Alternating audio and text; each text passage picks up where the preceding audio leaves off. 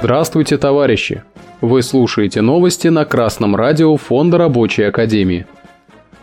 Сегодня в программе Между приватизацией и национализацией Ранее на Красном радио Фонда Рабочей Академии мы уже сообщали, что глава банка ВТБ Андрей Костин призывает к новой большой приватизации – он предлагает приватизировать в том числе и предприятия, работающие на оборонку.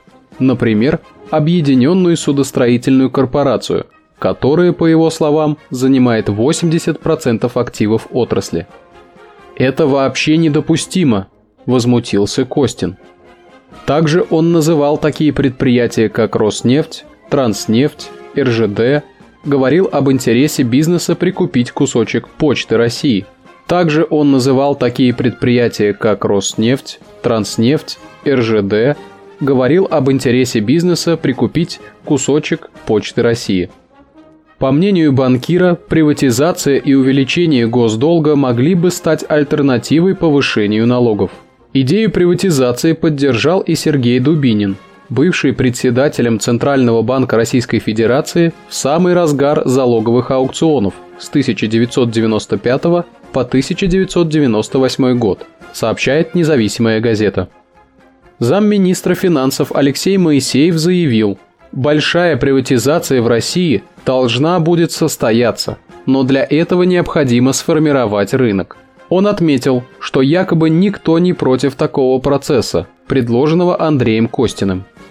Прямо противоположный экономический курс предложил глава Следственного комитета России Александр Бастрыкин – он заявил о возможности национализировать основные отрасли российской экономики, выступая на сессии «Уголовная ответственность юридических лиц.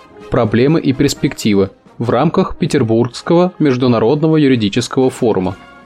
«Давайте пойдем по пути национализации основных отраслей нашей экономики», – сказал он. По словам главного следователя страны, речь идет об экономической безопасности в условиях войны – ведь даже в тяжелое для страны время корпорации, выполняя гособоронзаказ, допускают факты коррупции и воровства. Еще летом 2022 года Дмитрий Рогозин на посту главы Роскосмоса говорил о необходимости национализировать заводы микроэлектроники для космоса. Он предлагал передать их Роскосмосу и Росатому. Теперь Рогозин возглавляет группу военных советников и предлагает мобилизацию всей экономики для нужд фронта. Страна должна жить нуждами фронта. Чем быстрее это общество поймет, тем лучше. В противном случае нас дожмут и превратят в половую тряпку, заявил Рогозин на радио «Аврора». Эта новость отражает неоднородность российской буржуазии, отсутствие единства в ее рядах. Она разделена как минимум на две группы. Одни стремятся к сиюминутной выгоде, нахапать побольше сейчас, а дальше будь что будет – они призывают к дроблению и распродаже госсобственности, что приведет к дезорганизации производства и разрушению существующих производственных цепочек. В условиях СВО это означает срыв гособоронзаказа, удар по обороноспособности страны и поражение на фронте.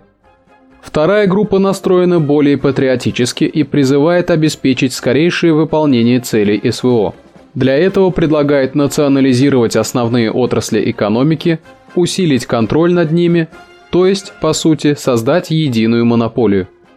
В этой ситуации, когда рабочий класс еще слабо организован, ему не безразлично, какая из сторон возьмет верх. Он кровно заинтересован в сохранении и развитии промышленных предприятий, в соединении их в единую монополию, в обеспечении победы над американским фашизмом на Украине – а от приватизации рабочий класс только проиграет.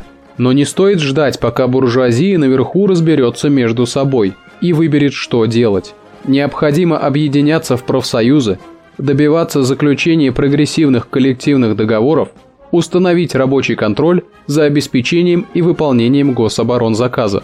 Мы уже много раз говорили, что если на предприятии сплоченный, организованный и сознательный коллектив – заключенным прогрессивным колл-договором, который сохраняет свое действие при смене собственника, то ни один капиталист не захочет иметь дело с таким коллективом и пытаться купить или приватизировать это предприятие.